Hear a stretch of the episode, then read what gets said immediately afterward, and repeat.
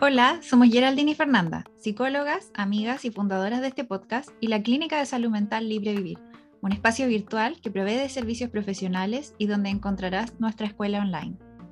Vivir lo que es es un podcast para ti si andas buscando conocer sobre tus emociones, espiritualidad, tu relación con la alimentación y el cuerpo, desarrollo personal, relaciones interpersonales y cómo alcanzar una salud más holística. Nuestro objetivo es empoderarte en la búsqueda de tu bienestar y derribar el estigma que existe en relación a la importancia de la salud mental y la terapia. Te acompañamos semana a semana conversando respecto de estos temas mencionados, pero además en compañía de invitadas e invitados especialistas en sus disciplinas que te compartirán su sabiduría, experiencias y recomendaciones. Entonces, ¿te animas a vivir lo que es?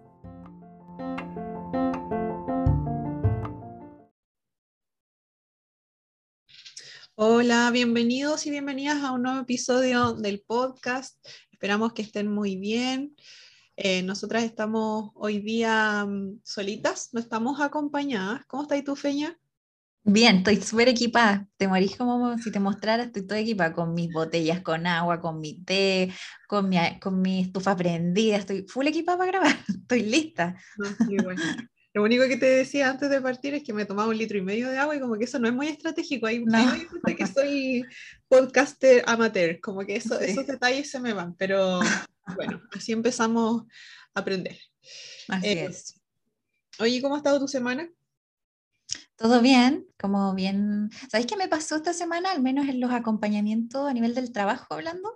Me pasó que ocupé como eh, enseñé y utilizamos mucho la misma estrategia, como con varias pacientes, varias acompañantes. Me pasó que reiteré como mucho el tema porque hubieron muchos temas en común esta semana. Lo encontré muy curioso. Eh, y en términos personales, bien, estoy contenta porque es viernes. Y, y si tengo que transparentar algo para mí, para yo sentir que me desconecto y parte de mi fin de semana es como obviamente tener cerrar el tema laboral, pero ver el capítulo de las Kardashian de la semana. ¿Ah, ¿Tienen capítulos semanales? Yo no cacho cómo es el formato. No, yo, no, yo soy fanática, entonces yo como las veo siempre, yo, para mí yo, ellos las estrenan, no sé, tú los miércoles en la noche, jueves, yo me espero, o hasta el viernes o hasta el sábado en la mañana para tomar desayuno mientras la veo y, y estoy como literal con el tecito mismo ahí fresco. Así que bien, estoy, eh, estoy contenta hoy día que es viernes, por supuesto que sí, ¿tú? Hoy yo sé que las Kardashians van a cumplir como, van a seguir en el fondo como llenando ese espacio de Modern Family cuando terminismo Modern Family. Sí, eso le contaba ayer, el que estoy, bueno, soy una, una una novata aún como en esta cuestión de, la, esta serie, porque eh, tiene muchos años, o sea, tiene 11 temporadas, yo recién la pillé este año, entonces estoy bien atrasada, pero estoy con duelo, estoy con duelo porque ya estoy en la última temporada, entonces en verdad estoy aplacando un poco el dolor con las Kardashian todavía, así que me estoy aguantando, aguantando el dolor. Yo la empecé a ver de nuevo. ¿De verdad? Sí. O sea, es que tengo un tema. mi tía me tira talla que me dice que ahí se nota que soy una persona ansiosa porque me gusta ver cosas que ya sé, que ya he visto, porque me trae calma. ¿Cachai? Como saber lo que va a pasar. Igual es una teoría que me hace sentido. Sí, total. Sabes que yo, bueno, si transparentamos eso, yo he visto Gossip Girl como cuatro veces, he visto Friends como tres veces, he visto, ¿qué más he visto? He visto las Gilmore Girls como tres, cuatro veces también, como que o sea, si hablamos de series que volvemos. Como, eh, primero te conectas con, lo, con, los personajes y segundo, ya saber lo que pasa, a mí me tranquiliza. Sí, sí Porque me, encantan las películas de terror, pero me, me, duele cuando le pasa algo al personaje. no, amenaza todo el rato. Sí, Pero y, de hecho como, o sea, lo que es Harry Potter para nosotras, porque, o sea, cuando hemos tenido, no sé, un mal día o algo, yo, mi refugio es Harry Potter, sobre todo la 1, eh, porque me conecta como con Navidad, me conecta como con cosas tiernas, con cosas lindas, como con esperanza. Son las últimas dos, que son la oscuridad máxima. Sí, no, sí, exacto, exactamente. Y no, y, y sin contar lo que, en lo que estuve al menos el fin de semana, que te conté, te acordás que tú ya me la habías, me la habías recomendado la serie eh, Staircase. de Staircase o las escaleras como en español. Hoy buenísima, quedé pero pegada con el tema, la vi en dos días, la vi entera y los capítulos son largos. Entonces, como que en mi semana necesito algo más, más light, como Modern Family, como toda esta cosa más de humor, porque fue darks, fue muy darks. Así que Sí. No, es dura, es dura esa serie. Bueno, para quienes no la cachan, totalmente recomendada. Las actuaciones son, pero de lujo. De otro mundo, sí. Está en Está basada en una historia real, entonces yo le decía a la feña, si te queréis ver la historia completa, podéis ver el documental también que está en Netflix y como que así el paquete completo. Así que tenemos panorama para este fin de semana. Total, sí, la Tony y el Colin, o sea, son actores y actrices que yo amo desde antes y que ahora los hayan unido y haber visto su, su desplante, es que, que mal, que de, totalmente. Yo reconozco pucha, estoy quedando muy, estoy mostrando mucho el hilacha, pero bueno, empecé a ver a la hora de almuerzo, de nuevo de Staircase, pero el documental.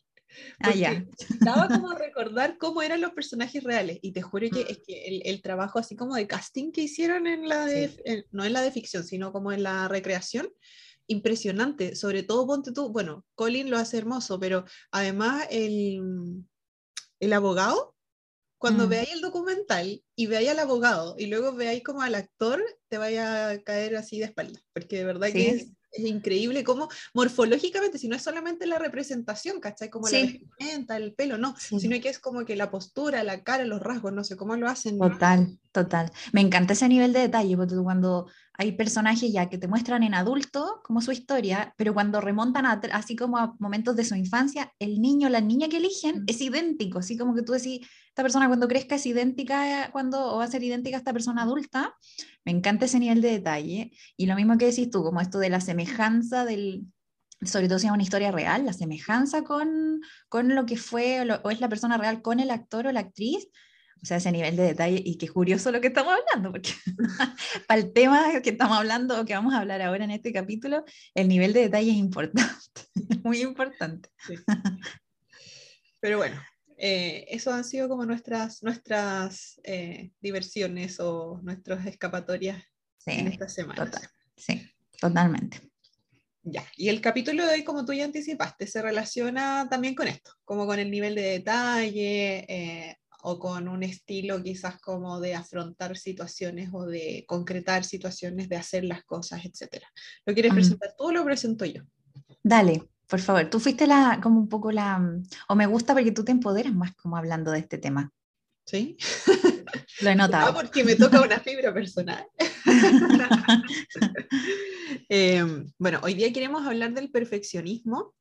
Eh, como explicar un poquito a qué hace referencia este concepto, qué es lo que generalmente asociamos con la palabra perfeccionismo, cómo, cómo se presenta en nuestro día a día. Em, lamentablemente qué consecuencias puede traer a nuestra calidad de vida y cómo también hacerle un poco frente y poder eh, ir integrándolo y gestionándolo en, en, nuestra forma de vivir.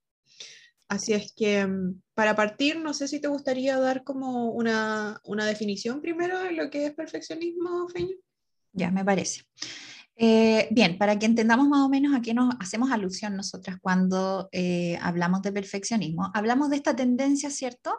Cuando las personas tienen estándares demasiado altos o excesivamente altos, ¿cierto? En su desempeño, en su forma de ser, no solo como en las conductas que emiten, sino incluso en cómo deberían sentirse, cómo deberían estar pensando, ¿cierto? ¿Verdad?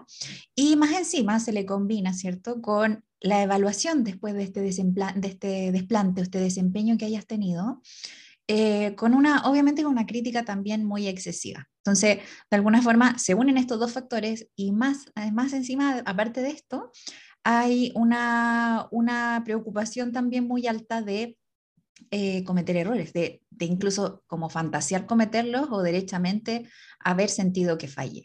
No sé qué le añadirías tú. Sí, como eso mismo. Em, en el fondo siento que em, eh, el perfeccionismo a veces se, De hecho, hay gente que le da como un poco de vergüenza o de, pudor describirse a sí mismo como perfeccionista, como que se, asocia que perfeccionismo es esta persona que no se equivoca nunca, que lo hace todo bien, que eh, lo logra todo muy mm. bien y como siempre está como súper contenida y súper gobernándose a sí misma y qué sé yo, pero en la práctica, este último factor que tú mencionabas, como el miedo a, a, errar, el miedo a equivocarse, puede en algunos casos llegar a ser tan paralizante que algunas personas a veces se vuelven incluso evitativas, ¿cachai? Entonces, mm. en, en, en, la práctica quizás no se sienten perfeccionistas ni nunca se definirían a sí mismas como perfeccionistas porque dirían, oye, pero si yo saco la vuelta o yo mm. no hago esto, ¿cachai? Como no logro las cosas excelentes, entonces yo no soy perfeccionista. Pero es que a mm. veces la mentalidad es tan perfeccionista que dice, no, eh, si está la posibilidad de equivocarme, entonces mejor ni siquiera lo intento. ¿Cachai? Entonces, eso también, para quienes nos están escuchando hoy día, bueno, acá no queremos catalogar ni como que ustedes se autocategoricen en nada, pero em, sentimos que es importante que también a veces hacer como ese autoanálisis de que Mm. Socialmente nos han vendido como que ser perfeccionista incluso es algo deseable porque te, te ayuda a ser una persona más responsable, que logra mejor las cosas y qué sé yo, pero en muchos casos puede incluso entorpecer esos procesos. Mm. Sí, y sobre todo como dosis de perfeccionismo en, en cosas que uno tenga que hacer por ejemplo, que no sé, como que un cirujano que tiene que estar operando y haciendo cosas súper específicas no tenga grados de perfeccionismo o búsqueda de perfeccionismo en, en esa técnica en particular, en ese trabajo en particular, o sea, no es compatible, ¿no? Entonces estamos hablando acá del nivel de perfeccionismo que limita mi vida, que no me deja vivir, que no me deja sentirme que avanzo, que resuelvo, que me hace sentirme estancada, incluso hasta como perseguida, ¿no? Como por mí misma de como de no, no puedo hacer nada porque casi que yo misma estoy en mi equipo contrario, como que me estuviera yo de alguna forma como eh, tirando tan abajo que en verdad no, no logro respirar casi, ¿no? Se siente como esta cosa muy agobiante incluso. Así que a ese tipo de perfeccionismo es el que estamos hoy día tratando de mostrarles y esperamos les sirva, obviamente. Sí. Oye, ¿y qué es lo que nos movilizó, diría tú, como para abordar este tema que ya definimos? Al menos en mi caso es muy frecuente y que yo lo encuentre como mm, en mis acompañamientos.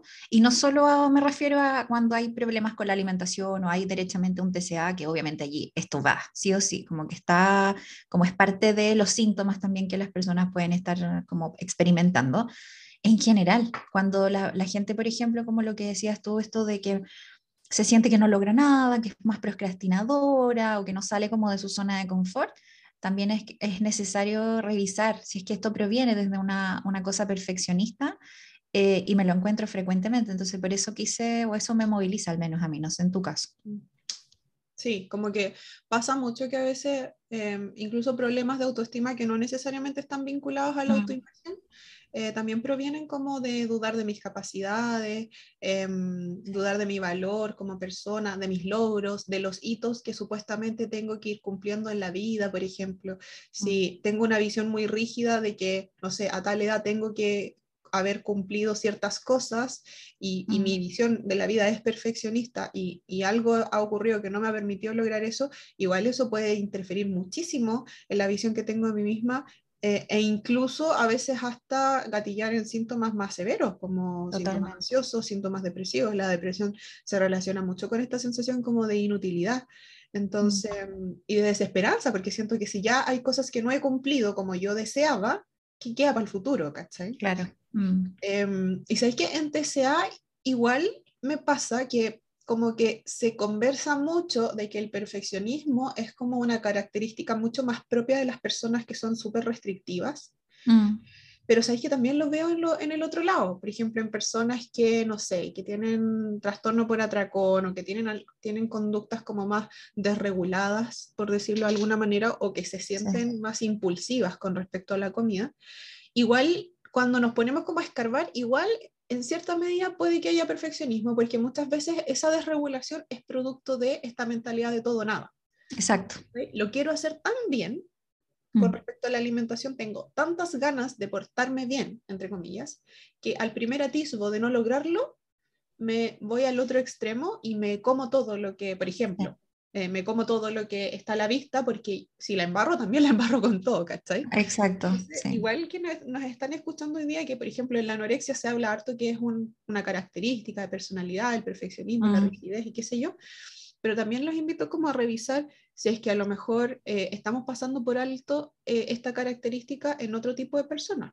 Totalmente. Sí, de hecho, qué bueno que lo hayas dicho, el, tema del todo nada. Ah, y un alcance, una precisión. Tal vez para quienes nos están escuchando hoy día por primera vez y estamos utilizando este término TCA, habla de trastornos de la conducta alimentaria. A eso nos referimos con, la, con esa sigla. Eh, y qué importante lo que dices porque la, esta mentalidad todo nada también nos puede acompañar mucho como en el, como no solo en la conducta alimentaria per se, sino que es como este ejemplo de que si tú vas en un auto y se te pincha una rueda, es como que esta mentalidad todo nada, en búsqueda de este perfeccionismo, ¿verdad? Es como que te bajáis y pincháis las otras tres restantes. ¿No? Entonces, de alguna forma, a eso nos referimos o tratamos de mencionar de por qué es tan necesario, al menos para nosotras, visibilizar este tema hoy día, porque literal, si lo ves desde ese ejemplo, literal no avanzas. O sea, te puedes quedar allí como incluso tú misma sintiéndote como autosaboteadora, ¿verdad? Al respecto, cuando en realidad no tiene que ver con que tú quieres, que, quieres pasarlo mal, quieres hacerte daño o quieres es como estar experimentando dolor o sufrimiento. A veces proviene como de estas áreas nuestras que están buscando una perfección tan grande que ese es el problema, ¿no? Y es algo que derechamente puede ser motivo de consulta y también es muy trabajable, o sea, también queremos mencionar que esto es superable, ¿no? No tienes que aprender a vivir con ello también, ¿no? Porque a veces como que pudiese generarse como un poco esta, esta visión de que, no sé, tengo depresión o tengo, como soy súper perfeccionista, siempre lo he sido en mi vida y en verdad tengo que aprender a vivir con esto, ¿no? En realidad todo puede ser manejable, puede trabajarse para que obviamente o lo superes o, o sepas manejarlo mucho mejor incluso. Mm. Sí. Bueno, eso que, esas cosas que hemos como conversado hasta ahora son algunas manifestaciones del perfeccionismo. Mm. Em, otras manifestaciones que yo he visto, por ejemplo, es, y que siento que aquí igual cultura de dieta, cultura del sacrificio está bien metido entre medio, es que generalmente la persona que tiene como características perfeccionistas asocia mucho eh, el descanso, eh, la ah. flexibilidad con flojera, poca mm. disciplina, eh, insuficiencia. Por ejemplo, en el mundo del fitness se da mucho esto de que la persona perfeccionista constantemente siente que no hace suficiente. Sí. ¿sabes? Mm. que, chuta, en realidad si podría entrenar, por ejemplo, siete días a la semana, que es como lo que me han dicho, que es como lo que, mi potencial, por decirlo algo. Claro. Mm. Y en realidad yo estoy entrenando cuatro desde un punto de vista más autocompasivo, porque en realidad cuatro veces me permite otros días hacer otras cosas, por horario quizás me complica, quizás no tengo la plata para pagar más días, etcétera, etcétera, etcétera. Tengo razones súper de peso en el fondo y mm. aún así me muevo además, como que llego a un equilibrio súper bueno. Puede que la persona perfeccionista igual diga, no, Estoy yendo menos veces porque en realidad quizás estoy siendo un poco flojo, porque no estoy explotando mi potencial en un 100%, porque estoy buscando excusas. Entonces, generalmente, y, los invito también a revisar a quienes nos están escuchando, si les pasa que cuando eh, te hablan de autocompasión, te hablan de aceptación, tu mente dice, no, eso es fracaso, eso no es, es insuficiencia, eso es flojera, eso es conformarse, eso es mediocridad probablemente estás en una vereda perfeccionista. Sí, total. Oye, qué bueno que hayas dicho eso. ¿Sabéis que me acordé? De, que de hecho es muy frecuente que yo lo tenga que acompañar, me lo manifiestan con mucha, con mucha desesperación, con mucha desesperanza y sufrimiento las personas que les pasa, que es esto de, por querer subirme a este carril de el ser saludable, ¿verdad? También puede ser persecutorio para mí. Es decir, el intentar ser saludable me está quitando mi salud. ¿No? Es decir, como si yo como me acerco al tema de ser saludable como tipo checklist, que es mucho lo que la gente asocia también, ¿no? De esto de que yo soy saludable cuando yo cumplo con toda una serie de tareas, las cuales yo puedo ir cliqueando, puedo ir tachando porque ya las realicé. Levantarme a las 5 de la mañana, hacer ejercicio antes del trabajo, todos los días hacer sin excusas, ¿no? Como lo que decías tú, esta cosa no, de no, de que todos tenemos 24 horas, ¿no? Para poder hacer las cosas, 24 horas del día para poder hacer lo que tenemos que hacer. Entonces, también la gente lo puede manifestar o lo puede a veces malinterpretar y, estar pecando como de no ver que es perfeccionismo cuando lo llaman a ser súper organizado, mm. súper eficiente, ¿no? Como alguien que cumple con todas sus tareas. Mm. Y para alcanzar este nivel de salud que estamos hablando, por ejemplo, eh, o el ser saludable, implica que tu salud mental no sea sacrificada en el camino. ¿No? Entonces, también me pasa eso que, por, por eso me acordé con el ejemplo que dabas del tema del ejercicio, porque también sucede en base a puede que yo hoy día me esté abriendo, qué es lo que es la alimentación intuitiva, qué es lo que es tal vez el movimiento intuitivo y todas estas cosas como estas corrientes de hoy día que cargan con esta dosis o están mostrando más este tema autocompasivo, más de escucharte y todo. Pero ojo, también tenéis que mirar si esto proviene desde esta área más perfeccionista de ti, que también te está movilizando a buscarlo no genuinamente, sino de que es que como ahora esto hay que hacerlo así, así es como tengo que cumplirlo y no hay perdón que, que yo pueda como pedir si es que ya no lo estoy haciendo, no lo estoy logrando. Sí. Sí, total. Em, de hecho, bueno, yo, yo, yo, me identifico como una persona con tendencia perfeccionista, entonces en mí veo hartas cosas, quizás ahora afortunadamente varias están un poco más, más resueltas, pero por ejemplo yo me doy cuenta que a mí me pasaba mucho antes que me encantaban así los videos motivacionales porque mm, sentía que eso era, pero como la, parafina para mi fuego interno, ¿cachai? Como que ya estaba mi fuego interno de querer hacer las cosas bien. Entonces este video motivacional que me decía que, que, que por ejemplo, que lo que tú decías delante, estas horas del día que, que, teníamos que aprovecharlas y todo, que en realidad la disciplina y no sé qué, uh, era éxtasis para mí. De hecho, me acuerdo ahora que estamos conversando de esto, que hace mucho tiempo atrás vi una entrevista como típica, esta entrevista así como de tú a tú que hacen en la tele, y entrevistaron a Sergio Lagos, me acuerdo. Y él se describía como una persona hiperactiva que hacía muchas cosas. ¿cachai? Ya, ok. Y me acuerdo que eh, en esa entrevista eh, él decía que él dormía muy poco, que dormía como cuatro o cinco horas al día, creo, algo así, como muy poco. Ya. Y yo, chica, adolescente, me acuerdo que lo vi y él decía en que es que en realidad entre estar durmiendo y estar haciendo otras cosas, como que, y cosas que me gustan y que me movilizan, como que no hay por dónde perderse, ¿cachai? Claro. Yo me acuerdo oh. con esa mentalidad súper frágil, vulnerable de la adolescencia, donde está recién eh, como todo formándose, me acuerdo que lo escuché y dije como, toda la razón, o sea, entre dormir, ¿cachai? Y como hacer cosas, pero por supuesto que hacer cosas es más productivo y mm. no sé qué y no sé cuánto. Mm. Entonces, eh, me hace mucho sentido esto como de estos mensajes que, que, insisto, no creo que vengan de una mala intención. No, para nada. De ellos vienen de una buena intención como de que las personas logren cosas y, y no sé, pues, se sientan realizadas y qué sé yo, pero, pero igual si es, que, si es que te enciende mucho la llama, como esto de, de, de la motivación y de usar el tiempo y de la disciplina extrema y todo, Presta atención porque muchas veces nos sale el tiro por la culata, particularmente cuando nos paramos en esa vereda, ¿cachai? O sea, a veces la frustración se siente tan monstruosa eh, que muchas veces nos paraliza en vez de, de incentivarnos a hacer algo. Sí. Em, y, hablando de eso mismo, como otros planos en donde al menos yo veo manifestada la, el, perfeccionismo, el perfeccionismo, es, por ejemplo, en el, en el área académica o laboral, Total. Igual aparece mucho. Por supuesto aparece desde esto de, llegar a puntos de sacrificio y de, em, y de malestar eh, psíquico muchas veces, eh, durmiendo poco para lograr cosas o como extenuándote o como absorbiendo más trabajo del que te corresponde porque a veces sientes que para que salga perfecto tú lo debes hacer y otras personas, en el típico esto de en el colegio hacer la tarea solo y dejar que el grupo descanse porque yo siento que que mientras esté bajo mi control va a poder salir mejor.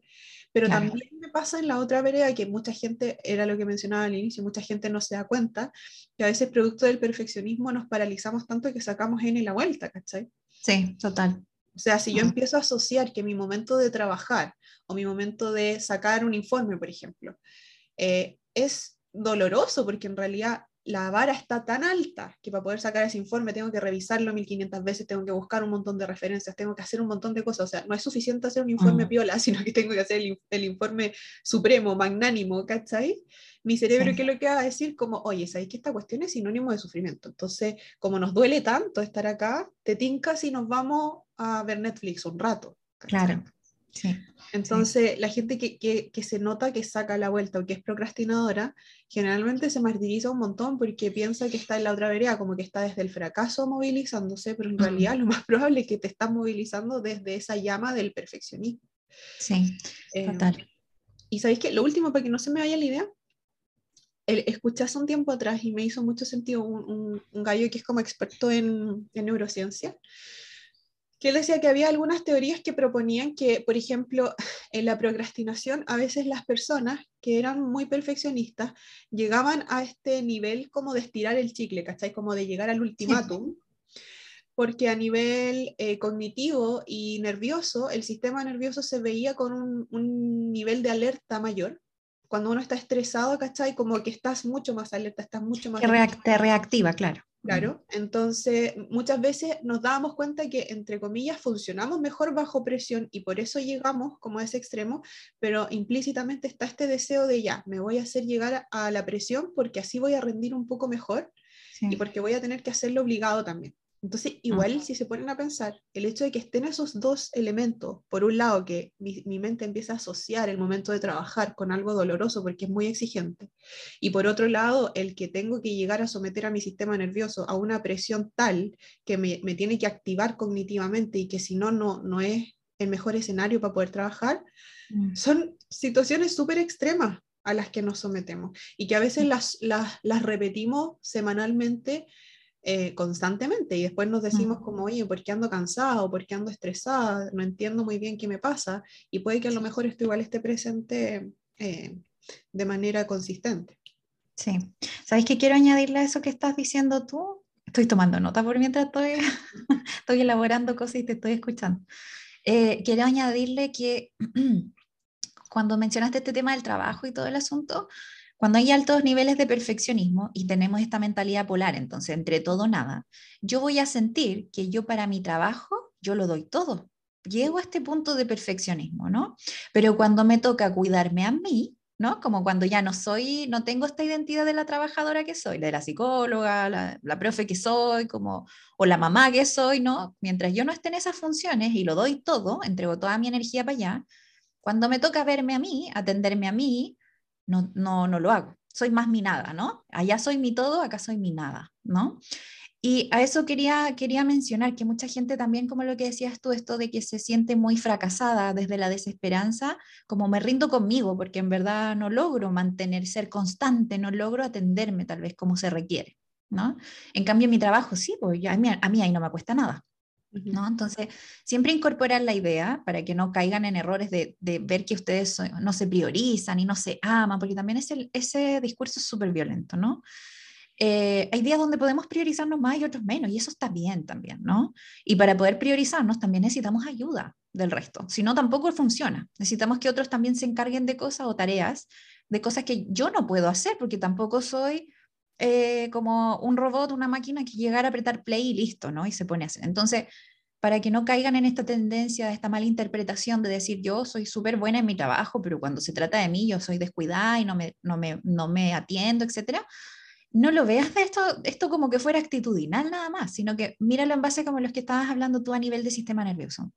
Si yo como sistema nervioso estoy en esta alerta, en esta amenaza, ¿cierto? Actuando full desde la perfección y actuando y, todo como atender y resolver inmediatamente, mi sistema nervioso está enviando tanta energía para allá que cuando me toque ver cosas fuera de esa área, no me queda energía.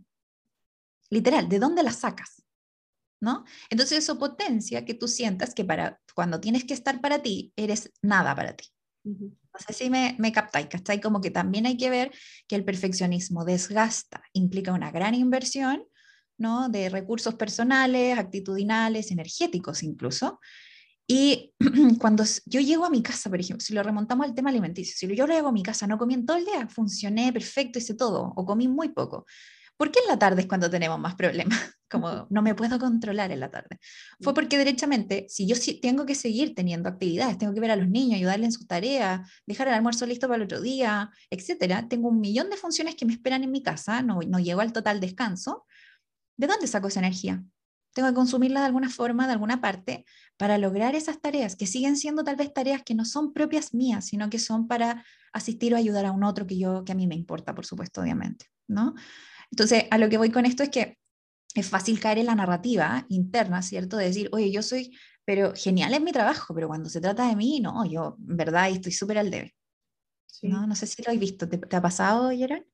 Full, mucho. Y, y siento que es súper importante que por lo tanto nos demos cuenta que el perfeccionismo y desde dónde proviene esta intención de querer hacer las cosas bien y querer ser tan power en todo, no mm. cumple su cometido porque me cansa tanto que solo puedo lograrlo con mucho sufrimiento de por medio en algunas cosas y en otras no. Entonces, está perfecto tener la intención de hacer las cosas bien. Todos queremos de alguna manera lograr, como en el capítulo que hablamos con la Carlota, esto de que noble tu intención, ¿cachai? De poder con todo. Pero eh, revisa también si es que a lo mejor vamos a tener que suprimir algunas cosas, ya no agregar más cosas, ¿cachai? Porque el agregar cansa, es normal.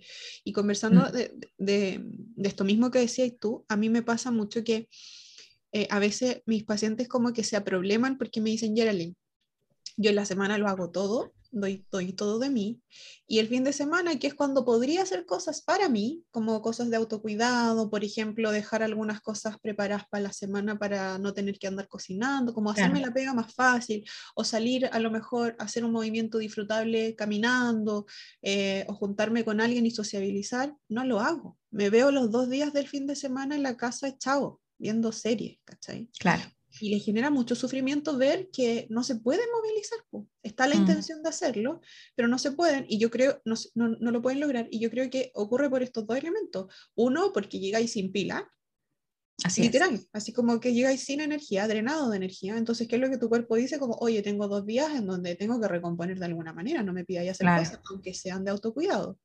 Total. Y segundo, puede ser que también incluso en tu autocuidado estás teniendo una expectativa alta y perfeccionista de que tengo esta idea en donde el autocuidado el fin de semana debe ser lavando ropa y haciendo esto y además socializando y además viendo a mi familia y además, ¿cachai? Y yo a veces le digo a mi paciente como, oye, si hay una semana donde no puedo ir a visitar a tu mamá, bacán, llámala. Está bien, claro. A lo mejor mm. vaya a tener que hacer este juego como de intercambio y esa semana vaya a hacer otra cosa, ese fin de semana.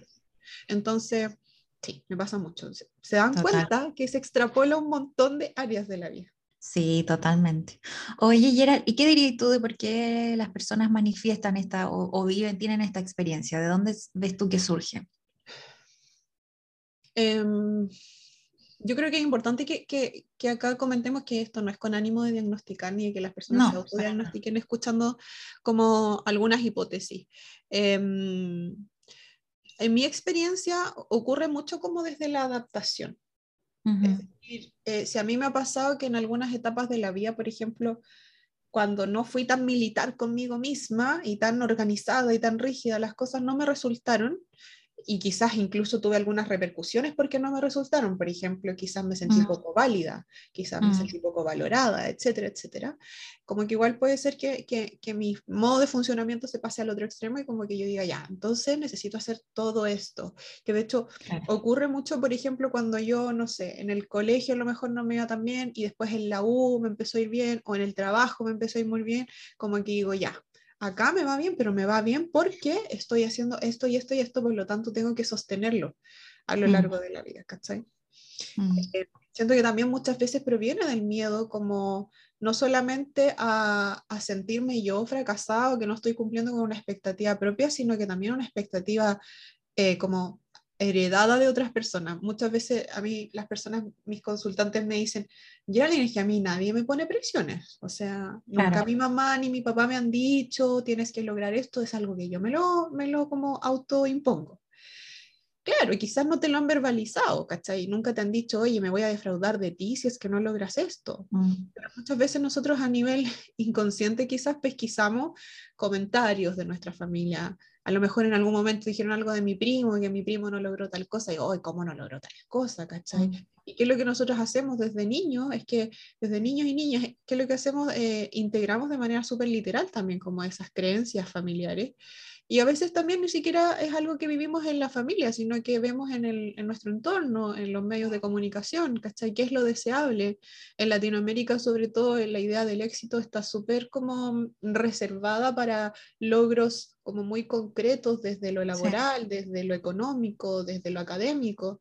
Entonces, Em, somos esponjas en ese sentido, ¿cachai? Pueden haber un, montón de estímulos que nos hace sentir que si no logramos de cierta manera ciertas cosas, no estamos cumpliendo expectativas y eso es doloroso para nuestro, autoconcepto y nuestra autoestima, perdón. Eso que decías tú de respecto a como experiencias de vida también alusivas como a, o sea, crianza y todo eso, puede que a mí nunca me hayan dicho, tú tienes que ser perfecta y todo, pero si yo recibí más atención, atención más amorosa, ¿verdad? ¿No? Porque te reten o te, o te, te, apapachen, esa atención, sí o sí, obviamente. Pero hay una atención que se siente más, más bonita, más cómoda, más amable que otra, ¿verdad? Entonces, si yo recibí más atención de ese tipo más cálida, cuando yo me porté bien, fui perfecta, lo hice excelente, yo voy a querer perseverar en eso, obviamente, ¿no? Entonces, igual añadiría eh, dos factores más que yo he visto según mi experiencia. Em, que hablan de que cuando hay altos niveles de perfección también hay altos niveles de sentirse sola o solo. Hay altos niveles de, de soledad, por lo tanto, como yo me veo sola, me veo sin ayuda, tengo que tratar de mostrar que mi vida funciona igual. O sea, yo no necesito a nadie. No sé si me explico, ¿cachai? Como esto de que yo soy tan suficiente o tan autosuficiente que en verdad, y que como eso también es enaltecido socialmente igual, esto de, esto de cómo puedes, ¿no? ¿Cómo lo haces? También eso es súper como bien visto, ¿no? Aunque sea como a cuesta de cualquier cosa, como, como el fin justifica los medios, como no importa cómo lo estás haciendo, pero lo estás haciendo. Eh, son altos niveles de soledad, entonces igual hay que mirar cuando hay altos niveles de perfeccionismo que también provienen como desde una alta sensación de soledad, aunque no es que no estén rodeados de personas, el punto es que o no sienten que los ayudan o no, o no piden ayuda precisamente. Y otro factor que igual añadiría tiene que ver ya como el perfeccionismo como una respuesta al trauma. Y yo sé que hay personas que cuando escuchan la palabra trauma es como, oh, es lo peor de la vida, fue algo súper tétrico, súper nefasto que hayas vivido. Y a veces no, a veces son como experiencias que fueron difíciles nada más para mí. Entonces, cuando yo tengo altos niveles de perfeccionismo, también provienen de una alta decepción que yo haya sentido que experimenté, sobre todo de personas importantes para mí. Por ejemplo, si yo sentí que tal vez, eh, no sé, mi familia eh, ponía mucha como intención o mucha atención a el tema de, de la autosuficiencia, como que me enaltecían que yo fuera súper independiente desde chica, y ellos se desen, se desentienden de algunas funciones que yo por ser menor que a ellas y su responsabilidad no se encargaron porque vieron que yo podía hacerlo, habla de que, oye, tú no estuviste para mí, ¿no? Entonces eso como experiencia siendo tú más pequeño o más pequeña es duro, es heavy darse cuenta porque tú comparas. Si los niveles de perfeccionismo igual previenen desde allí o desde el dolor que tenemos, ¿no?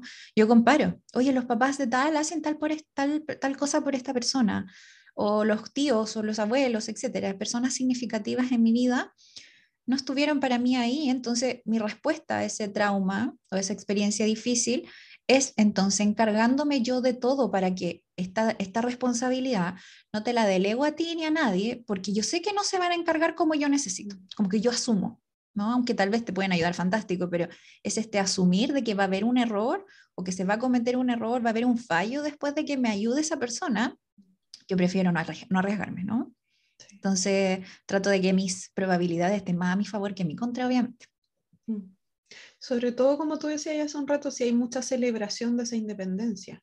Correcto. me, acuerdo que cuando era chica y de repente hacía trabajo sola y como que tomaba, no sé, tenía súper claro como lo que el calendario de actividades escolares así de chica, de chica mm. me, alababan mucho eso, pues era como, oye, ella es súper independiente y yo así como, wow, entonces tengo que seguir siendo independiente, ¿cachai? Como es una, es una asociación súper lógica, literal y concreta que hacemos eso. ¿Y sabéis de qué me acordaba?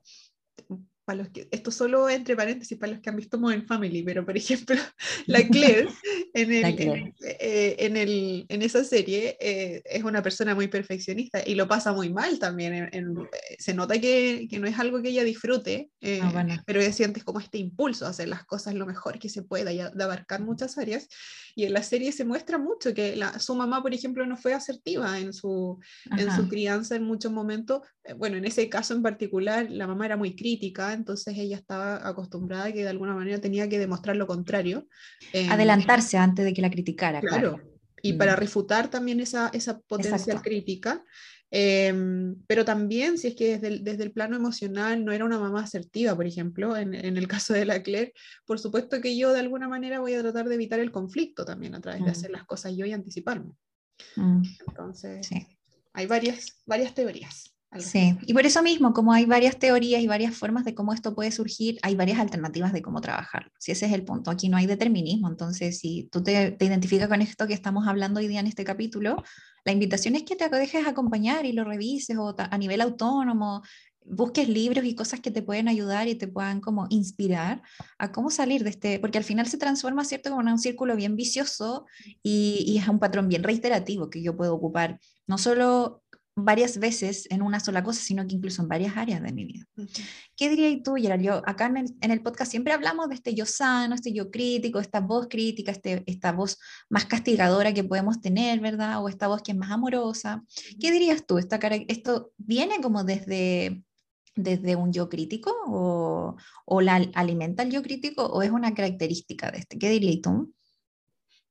Yo creo que dependiendo del caso eh, puede ser cualquiera de las dos. O sea, muchas veces yo puedo desarrollar a lo largo de mi vida una voz crítica súper potente por, por, lo mismo que hablamos ahora, por las vivencias que he tenido, como que el yo crítico en, cierta medida es un flotador, ¿cachai? Me ayuda a salir a flote en momentos en donde yo no sé qué hacer, no sé cómo actuar, por lo tanto me da instrucciones y me sugiere cosas y yo le hago caso, a pesar que son cosas que, que muchas veces son súper, como tú decías, castigadoras o dolorosas.